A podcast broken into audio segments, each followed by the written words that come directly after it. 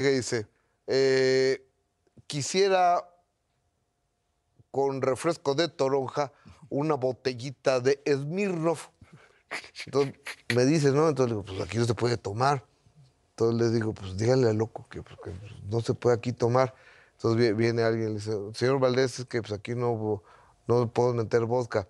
No hay vodka, no hay loco, vámonos. No, espérame. Ya me crucé aquí a la tienda y se la traje yo, ¿verdad? Entonces ya, continuamos con la entrevista. No, me tenía una cuerda el loco, pero era, era también toda la familia y era un momento distinto, distinto del espectáculo, del, el- ¿cómo te digo?, esta convivencia con el medio. Te digo que ahora no sucede eso de que te ves con los demás artistas, no, te ves en ningún lado. Cada quien está por su, por su lado, no coincides en No nada. hay tiempos tampoco. No, no, no, no, no, es, es- es otra cosa. Ni voluntades tampoco. Oye, amigo, a ver. Vamos con tus hijos. Tienes hijos muy exitosos, Sí. muy exitosos. Fíjate que sí, sí, sí tienen éxito.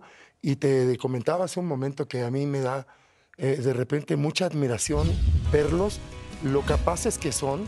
Por ejemplo, Lorena, mamá de Lara, que lleva la carrera y lleva todo lo que ha hecho la niña, le produce el canal, es- ha hecho todo el management y todo.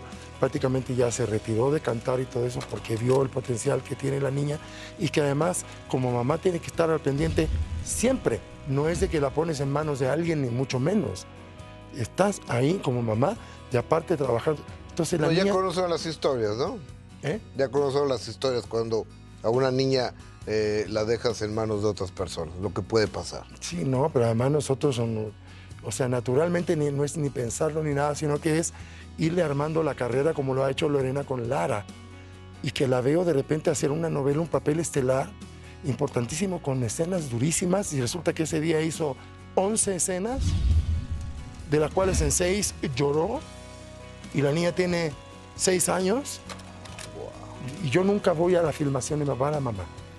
Y ella es la que repasa sus diálogos, sus cosas, y entonces de repente la, la- la veo y me sorprende muchísimo.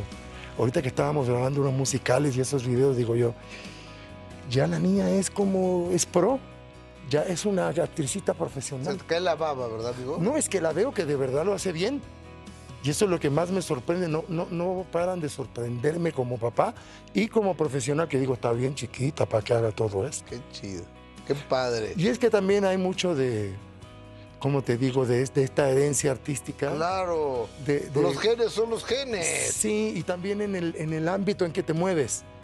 Que todos son artistas, todos los conocen, todos están en lo mismo. Entonces creces en, cre- creces en un ámbito artístico igual que crecí yo. ¿Me entiendes? Claro.